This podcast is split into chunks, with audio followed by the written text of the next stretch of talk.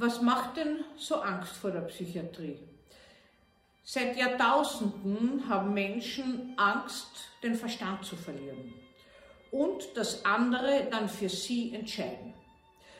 Immer wieder wird gezeigt, dass Menschen mit psychischen Krankheiten in psychiatrische Anstalten kommen, die früher versteinert, zugemauert, gewirkt haben. Die Kranken sind an Ketten gefesselt worden und man kann sich nur fragen, rückblickend, wie konnten sie denn gesund werden? Dieses Bild der Menschen vor psychisch Kranken, die Angst vor ihnen hat sich maßlos eingeprägt. Ist natürlich auch von Medien immer wieder aufgegriffen worden, beispielsweise die äh, Angst, ungerechtfertigt in eine Psychiatrie zu kommen, nie mehr aus ihr zu kommen, die Wahrheit ist, dass es schwieriger ist, in eine psychiatrische Anstalt zu kommen, aus, als aus einer psychiatrischen Anstalt entlassen zu werden, hat sich in ein Gegenteil verkehrt. Ich blicke zurück auf 40 Jahre psychiatrische Tätigkeit.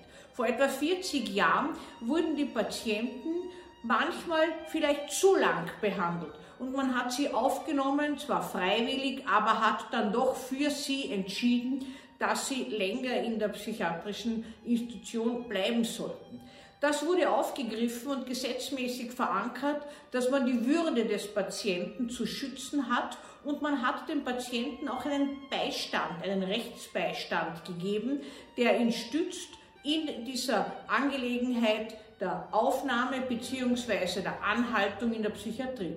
Im Jahr 1991 ist das sogenannte Unterbringungsgesetz erlassen worden und in Kraft getreten. Das heißt, es müssen gewisse Kriterien erfüllt sein, dass jemand überhaupt in eine psychiatrische Institution aufgenommen werden darf. Er muss akut gefährlich sein für sich selbst oder für andere und an einer seelischen Erkrankung oder geistigen Behinderung leiden dann kann man überhaupt ohne eigenes Verlangen aufnehmen. Immer wieder lassen sich aber Patienten durchaus freiwillig auch aufnehmen.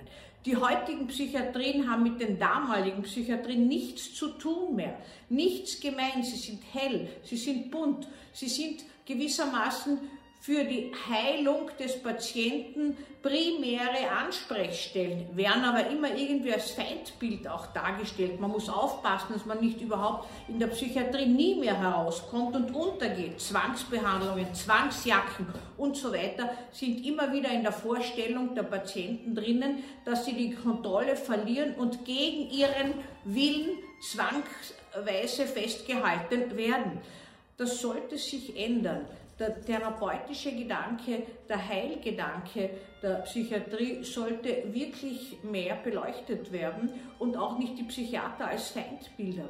Ich sehe immer wieder, dass psychiatrisch Kranke mit Erkrankungen, die auf einer Realitätsverzerrung fußen, wie Schizophrenie oder Wahnkranke, viel zu spät zum Arzt kommen. Die Angehörigen merken das viel früher, aber die Patienten haben eigentlich nicht wirklich äh, das Verlangen, behandelt zu werden. Sie halten die Umgebung eher für krank als für sich selbst und das dauert so lang, bis man sie dann ohne eigenes Verlangen aufnehmen muss in einer psychiatrischen Institution.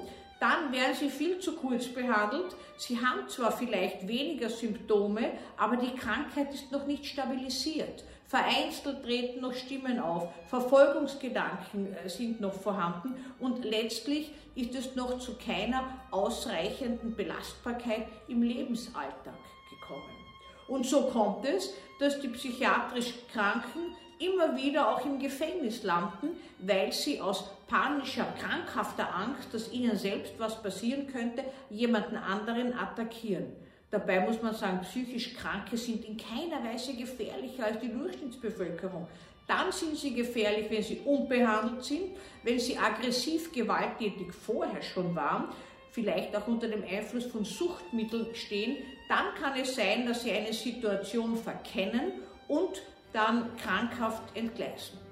Also das Feindbild Psychiatrie gehört weg. Es gehört durch ein Therapiebild Psychiatrie und auch die Psychiater von diesem Unding der Machtbefugnis, jemanden einzuweisen, ohne dass er krank ist, gehörten befreit. Es stimmt schlicht einfach nicht. Wir sind für die Therapie des Patienten da.